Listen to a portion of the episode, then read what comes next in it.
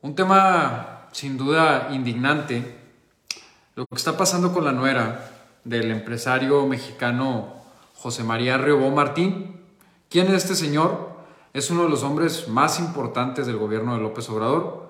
Ha participado en todos los grandes proyectos, en muchísimas obras a lo largo del país, incluso con distintos gobiernos. También ha tenido sus obras en Nuevo León. Este señor está casado nada menos que con la ministra Yasmín Esquivel, exhibida recientemente por la propia universidad donde se graduó, de la UNAM, eh, donde se recibió como abogada, por haber plagiado la tesis de un compañero y utilizarla como propia. Y bueno, esta influyente pareja lo tiene todo. Uno es el empresario que le construye al gobierno federal y la otra es ministra de la Suprema Corte de Justicia que estuvo un pelito de ser presidenta. Esta influyente pareja vuelve una vez más al escarnio público, ya que se hizo de conocimiento general que el señor Riobó denunció ante la Fiscalía General de la República a su exnuera por el delito de homicidio.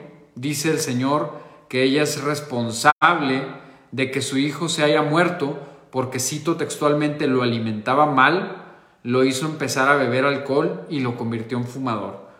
O sea, me parece increíble. Pero bueno, no solo, no solo denunció. Mientras delitos graves quedan en la total impunidad sin ser atendidos, pues este señor apoyándose de las influencias de su esposa como ministra de la Suprema Corte de Justicia, lograron de la forma más increíble una orden de aprehensión contra su exnuera por alimentar mal a su hijo y ella pues se fue a refugiar a España. México la pidió en extradición y España evidentemente la negó, ya que no se puede aducir de ninguna manera libre y lógica que ella sea responsable de la muerte de su hijo. Casualmente, este señor inició recientemente ante un tribunal de los Estados Unidos una demanda civil para disputar el testamento de su hijo fallecido, Rodrigo Riobó Talayero, y con esto él quedarse con dos propiedades ubicadas en San Antonio, Texas, que tiene un valor de 700 mil dólares. Con la demanda que Riobó ha presentado, pues busca quitarle la herencia a la exmujer y quedarse con estos inmuebles. El empresario busca invalidar ante un juzgado un testamento que su hijo hizo, que fue elaborado en el año 2017. Lamentablemente López Obrador en la mañanera salió a defenderlo. Cito textualmente lo que el presidente dice, dice, el señor Riobó es el que ha hecho la mayoría de las estructuras de la Ciudad de México, como si fuera un tema de orgullo, digo, hay que ver qué tal están, ¿no? Y dice que es de los mejores ingenieros del mundo. A su vez, el presidente atacó a la prensa por divulgar este tema y bueno, recalcó que es de los mejores estructuristas del país. Yo no dudo que este señor tenga una capacidad técnica como ingeniero muy notable, pero yo me pregunto qué tiene que ver con el asunto en cuestión. O sea que por ser un gran ingeniero no puedes cometer tráfico de influencias o cómo. O sea, a ver, Porfirio Díaz y López Obrador comparten aquello de que a mis amigos mi amistad y a mis enemigos, perdón, de que a mis amigos mi amistad y a mis enemigos la ley. Eso es mi opinión. López Obrador decía que México ya no debería ser un país de tráfico de influencias, con corrupción, con abuso de poder. Y yo estoy absolutamente de acuerdo con eso. Sin embargo, él ha sido incongruente en su gobierno. Él se hace la vista gorda cuando le conviene, solapa y apoya a quienes hacen algo mal si son sus amigos.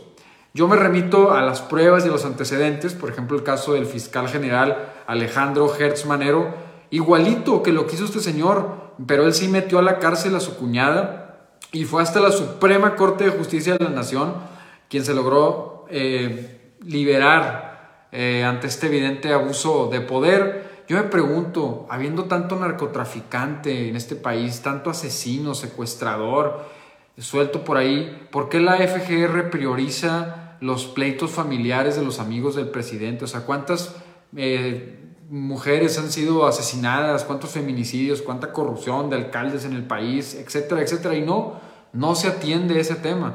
Ya ni hablemos de meter a los expresidentes a la cárcel. Lamentablemente, la pobre gente fanática, gente chiquita, de mente, dice, bueno, antes de que llegara López Obrador decía, ahora sí, la mafia del poder pagará por todo lo que ha hecho, y hoy se empeñan con maromas colosales en defender que no se les impute nada a los expresidentes. Dicen cosas que no son ciertas, como primero que legalmente no se puede hacer nada, lo cual es totalmente falso. O sea, yo como abogado con dos posgrados lo sé, sí se puede hacer algo, por supuesto. López Obrador todas las mañanas, empecemos por decir que le atribuye delitos a los expresidentes, que si fuera cierto lo que López Obrador dice, no estarían prescritos. La mayoría de ellos, como por ejemplo la delincuencia organizada, pues no habrían prescrito y muchos se cometieron incluso en el sexenio de Peña Nieto. Ya estaría eh, el nuevo sistema de justicia penal bastante em, vigente. Ahora bien, eh, pero no los llaman ni para molestarlos. Hay una ficción para tener al pueblo de oro idiotizado. Tanto que se quejaban de Televisa y ahora lo tienen con las mañaneras. Si López Obrador realmente fuera congruente, podría quitar al fiscal general de la República. La ley le da esa facultad, o sea, para que lo vayan entendiendo.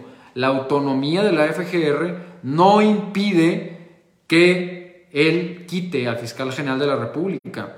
En este caso, pues me parece lamentable que, que solape a este señor Riobó, que abusando de todo el poder colosal que tiene al ser un hombre con miles de millones y esposo nada menos que una ministra, aplasten los derechos de una mujer indefensa. Es cómico, es triste y a la vez es irritable lo manipulada que está la gente porque piensan que el gobierno de López Obrador no es como otros, piensan que no hay tráfico de influencias, piensan que no hay abuso de poder, piensan que no son corruptos, le compran este, estas tonterías de que el sistema de salud es como Dinamarca, cuando la realidad está a la vista de todos. El gobierno de López Obrador prometió de más y entregó de menos. El gobierno de López Obrador sigue con las mismas prácticas asquerosas que nos mantienen en el tercer mundo. Pero parte del pueblo bueno y sabio prefiere vivir engañado con estas fantasías de Pepe el Toro, ¿no? Entonces, imagínense qué tan manipulada tiene que estar la gente para que personas viviendo en un tejabán, en pobreza extrema, defiendan en redes sociales a contratistas billonarios del gobierno y a una ministra eh, de la Suprema Corte de Justicia. No cabe duda que hay quienes tienen una verdadera mentalidad de esclavos en este país.